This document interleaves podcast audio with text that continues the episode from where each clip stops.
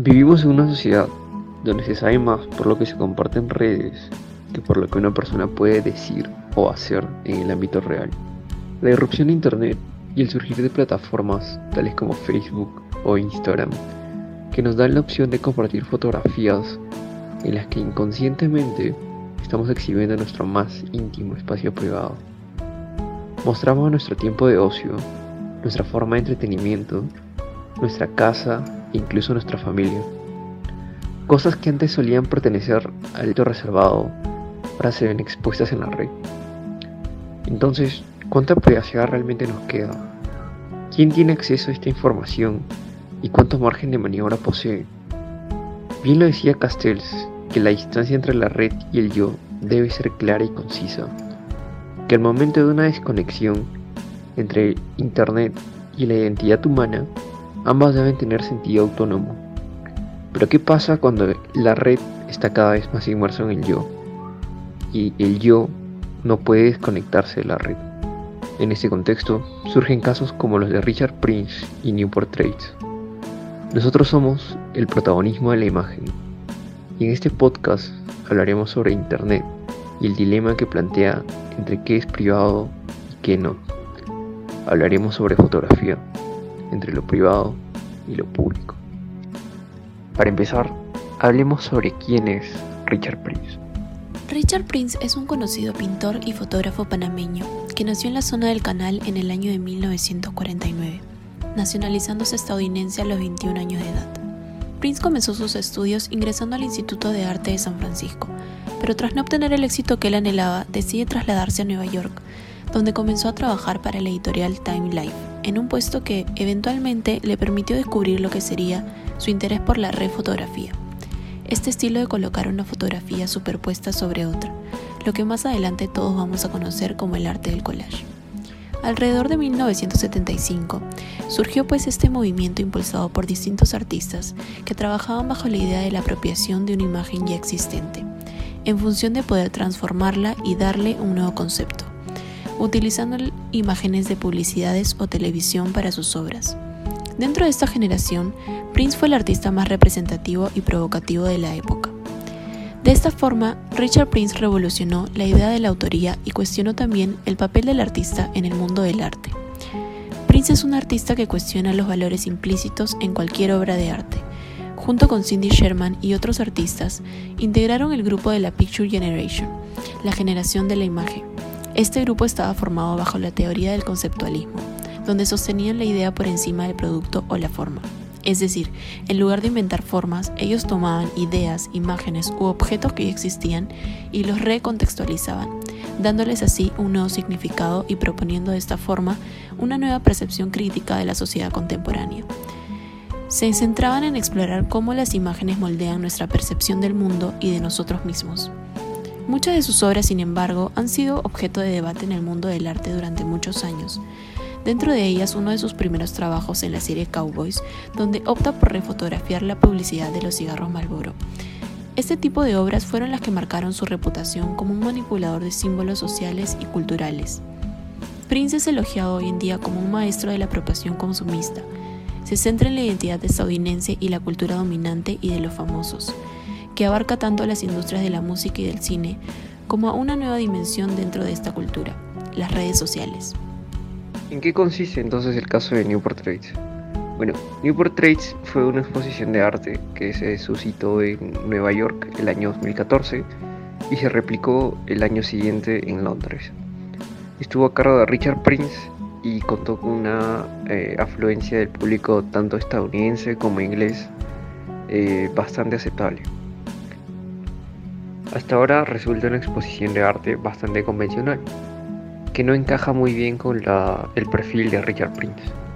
Bueno, la peculiaridad de esta exposición fue que las fotografías no eran estéticamente magníficas ni super realistas, sino que consistían de capturas de pantalla de publicaciones de Instagram de otras personas. El caso de Richard Prince presenta un dilema porque tanto su punto de vista como el de sus detractores se podría considerar válido.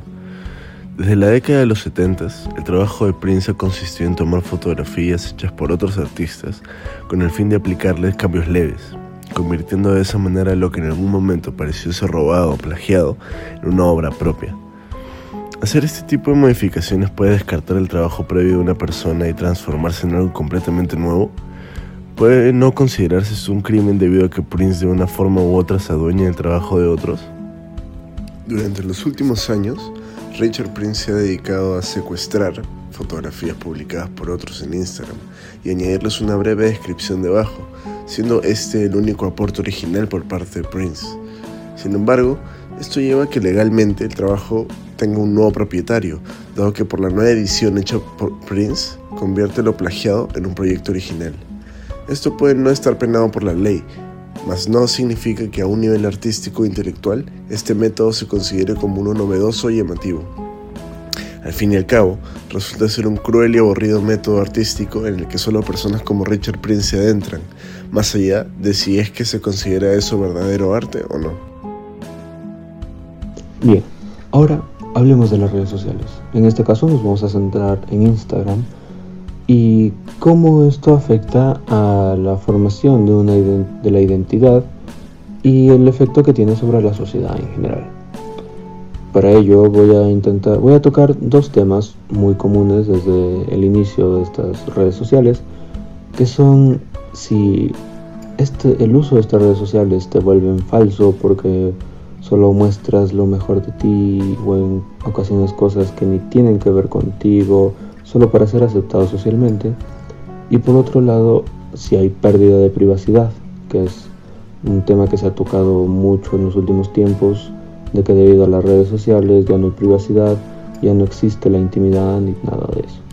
Entonces, para empezar, cuando una persona quiere subir contenido a Instagram, que se centra más que nada en fotos y videos, va a intentar mostrar, si es un caso de una selfie, por ejemplo, su mejor lado, encontrar el mejor ángulo, ayudarse de filtros para quedar de la mejor forma en la foto o video. Bueno, esto es en general, porque realmente no todas las personas buscan eso, algunas ni les interesa, pero estoy hablando de forma general. Entonces, aquí estás siendo falso, estás perdiendo tu esencia o lo que en realidad estás haciendo es editándote, digamos, autocensurándote, borrando lo que no quieres mostrar y solo mostrando tu mejor parte, tu mejor cara. Esto te hace falso o simplemente te hace humano. Querer quedar bien socialmente es una cosa común, que es, algo inherente al humano en general, cabe recalcar. Por otro lado, la pérdida de privacidad.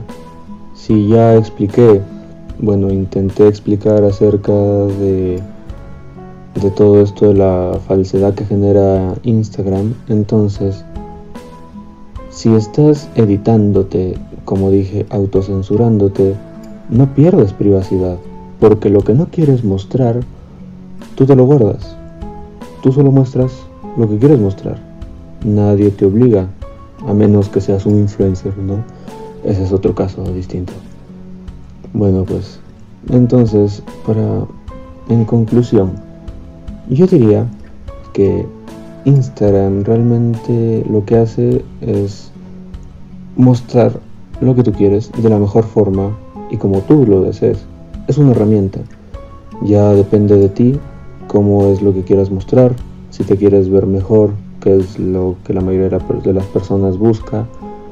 Y pues Instagram solo te brinda las herramientas necesarias para compartirlo con la sociedad. No pierdes tu privacidad porque tú realmente eliges lo que quieres mostrar y lo que no. Thank you. Este es un tema muy interesante del cual yo insto a que ustedes busquen información, a que se cuestionen realmente cuán expuestos estamos en las redes y qué podemos hacer para frenarlo o al menos tener cierto conocimiento en base a esto. Esto ha sido todo por nuestra parte y ahora les toca a ustedes. Y para finalizar quiero eh, agregar un extracto de un video en el cual se habla precisamente sobre esto sobre el control que ejerce las redes en nosotros y sobre cómo nosotros podemos confrontarlo. Dejamos el video adjunto por si alguno quiere ver la conferencia completa sin nada más que agregar, no me queda más que agradecerles por los minutos que nos han prestado y espero les haya gustado o al menos parecido interesante este podcast. Podemos recuperar el control de nuestra vida para aprovechar los beneficios de la tecnología sin quedar atrapados en ella. Aprovechar la supercomputadora que llevamos con nosotros para crear, no solo para consumir. Usarla para vivir experiencias compartidas en vez de quedar cada uno encerrado en su propia pantalla. En definitiva, el desafío es poner las plataformas y los dispositivos al servicio de la vida que queremos vivir, no de la vida que otros necesitan que vivamos.